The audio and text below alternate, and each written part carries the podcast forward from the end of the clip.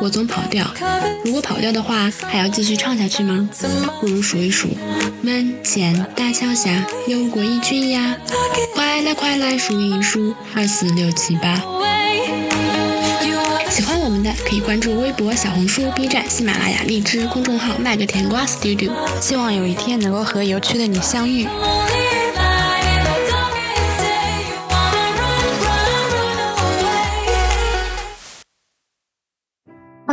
今天是二零二三年的六月六号，是一个非常好的日子呢。六月六，在这里呢，祝大家六六大顺，然后心想事成。还是按照我们的老规矩来聊一聊近况。前几天呢，正好有一个我之前带我的一个同事姐姐，她正好退休了，就感觉时间真的过得好快呀。我一开始进公司的时候还是实习生。然后我坐的那个位置上的姐姐，她是去生小孩了。等现在已经，她小孩已经好大了，然后也参加了前段时间的六一汇演，然后小朋友已经长得很大很精神，而且也长开了。带我的这个姐姐呢，她也是女儿，之前有去出国留学，出国之前她还挺担心她的，然后为她准备了一些事情。等到女儿出国回来了，然后现在又毕业了，工作了之后呢，她现在也退休了。我就觉得这个时间真的过得好快呀，好像这个时间就没有停止的那一刻，一直不停的往前滚，往前滚。那就来到今天的主题，就是哪一个瞬间你觉得你长大了呢？长大其实和几个词联系的还是蛮密切的，一个就是成熟，一个就是挣钱，一个就是独立，然后还有一些别的词，比如说，嗯，升学啊，比如说结婚，比如说谈恋爱，比如说工作上创业啊，或者是考研，或者是出国，这些词都是有关系的。然后我们今天主要是来讲一讲呢，金钱所带来的一些自由。当然，我这里说的金钱不是指买奢侈品啊，或者是买车、买房这些，而是指一些可以小小的花掉的一点钱，可以让我们的生活带来一些品质，或者说带来一些快乐，或者说是带来一些比较稳定的因素吧。那我这两年给自己和父母买的最值得的一件事情呢，就是买了互惠宝，还有买了一些。其他的保险啊，还有比如说是住院险，比如说是健康险，还有我给我的电瓶车也买了那个呃车险。我觉得用金钱来给自己买一份保险这件事情，就其实挺有种 grown up 的那种味道在了。其实小时候是不会想那么多的，拿到钱之后可能会想去先买个鞋呀，买个车，买个手机啊，或者说是买一个别的什么衣服什么的。啊突然觉得开始买保险的时候，就觉得啊，自己好像是有一点长大了呢。但是说长大其实也不是很完全，因为我根本就没有看他的简那个简介，我就只是跟风，然后买一个东西，然后给自己一个心理安慰吧。就是如如果是真的很计较的话，我可能会去看一下那个啊，它的里面的那个简介啊什么的，覆盖哪一些医疗项目之类的。哦，那这样同时也是有一个。比如说，我们工作上面如果入职的话，也会给你发一些公司补充医疗保险的一些计划，然后你也可以仔细看一看，你们公司有没有给你置办什么医疗保险，或者说自己可以补充交的一些东西。因为有些公司它交保险费的话，其实是有优惠在的，就是不管是公司全额帮你交，还是你自己交一部分，都是有一些优惠在。所以大家可以不要怕麻烦，去咨询一下自己的 HR。还有就是让我觉得自己长大的瞬间，就是以前，比如说买手机的话，我可能会选择分期，然后现在如果说这个东西我想买，但是我并没有找到分期的界面的话，我还是可以按照自己的购买能力去全额支付。这件事情也是觉得，嗯，好像自己是有一点点积蓄在，然后也有一种那种长大了的感觉吧。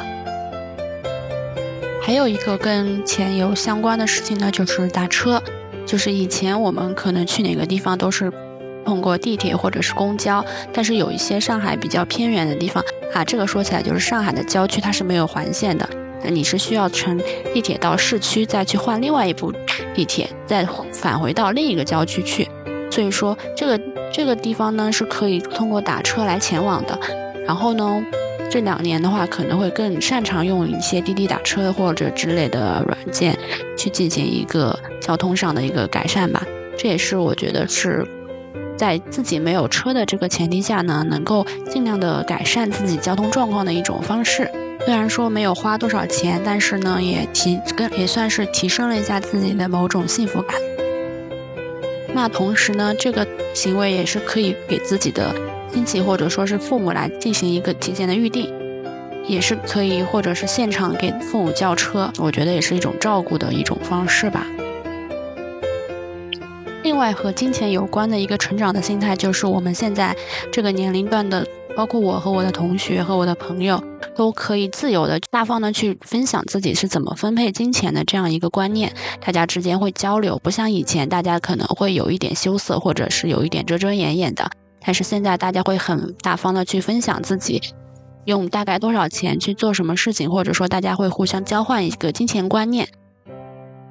还有一件事情就是现在互联网上有介绍过的一个祛魅的行为，其实有些事情不是那么那么的贵。就比方说，我前面提到的打车，比再比方说是健身房或者是舞蹈教室，它其实都是有一个试课，或者说它每次六幺八或者是双十一，它都是会有一个优惠价在的。我们可以尽情的去跟教练去打听一下这个事情，不用特别。羞涩，或者说觉得啊，这个好像几千块钱，好贵啊，我就不想去。其实你大可以去问问他们，有些试课，首先它可能就是免费的，另外呢，它可能价钱是非常非常低廉的。像我之前有参加的一个舞蹈教室，它就是一百九十九块钱十二节课这样子，我觉得还是比较合算的一个价钱在。另外一个善用金钱的一个方式，就是说，比方说我们想做一些什么事情。但是我们不知道怎么做，其实是可以上淘宝，或者是说一些付费的咨询，就是很快就能得到答案的。就比方说，我们之前有一个朋友，他想通过一个简单的库存管理系统来进行一个小区内的一个销售分销，那他就直接想说，是不是可以做一个小程序，或者是 H 四的一个东西来进行这样销售？那我说。首先，你需要在小区里面建立一个稳定的客群，然后呢，你还要维护你的店面，你还要进行销售。那你去花这个钱去进行一个，再进行一个小程序的一个搭建，是不是有点不合适呢？那我们我推荐他可以先开始用快团团这种小程序，建立一个你的库存系统，然后它也是一个销售的一个终端，就是说可以直接用，不用自己再去搭建一个小程序这样子。像我们这一代人呢，之前会觉得说什么事情都去问别人，或者说是去打扰别人，是一件非常非常难以启齿的事情。但是，就是慢慢长大的这个过程中，就会发现啊，其实是可以去做到这件事情，就是想问什么事情都是可以马上大方的去问的。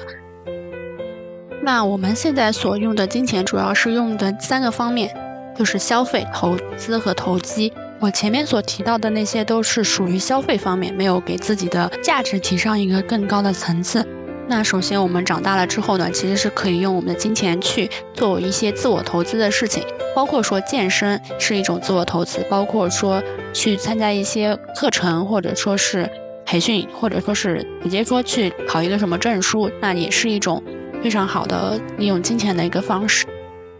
那说到培训班，其实说不是所有的培训班都可以在我们的一些 APP 上找，我们还可以通过关注一些政府的公众号去看一下最近有没有一些政府补贴的培训班。那据我所知呢，有些会针对于多少多少年龄以下的妇女进行一个培训的补贴，比如说是面点师，比如说是那个验光师，再比如说。一些什么咖啡师，他都其实是有政府补贴的。他就是说，你先要预交一笔钱，然后等到你证书拿到之后，他会把这笔钱退百分之八十或者全额退给你。这个就要看他公众号上面具体的报名细则，大家可以有兴趣的话去找一些这些东西来看一下。其实呢，生活就像打游戏一样，它其实有很多很多的游戏攻略在的。有些公众号啊，包括现在小红书。包括现在的微博上面都会提供一些攻略，那我们大家可以把自己当做一个主人公的一个心态去完成这些任务。完成任务的过程和结果其实都不是很重要，重要的是我们有认真的在生活。那这也是我这次想表达的一个观点，就是我们所有的金钱，就是像游戏中的金币一样，是让自己去过关斩将的一个辅助工具。那最后有没有救到公主呢？其实并不是很重要，主要是最重要的呢，就是我们能够在沿途的路上看到很多风景啊。那就是我最近打的塞尔达也是这样子的东西啦。但是我的塞尔达到现在还没有过关。然后今天我好像有在。群里面说过一句话，就是人生太长了，人也没有必要活得那么长，差不多就可以了。然后我们的群友就说啊，那你的塞尔达是打完了吗？我说没有没有没有。他们说那你可以在山里多看看风景啊什么的。嗯，是挺有道理的。好的，不多说了，我去打塞尔达喽。那这期就到这里啦，谢谢大家的收听，拜拜。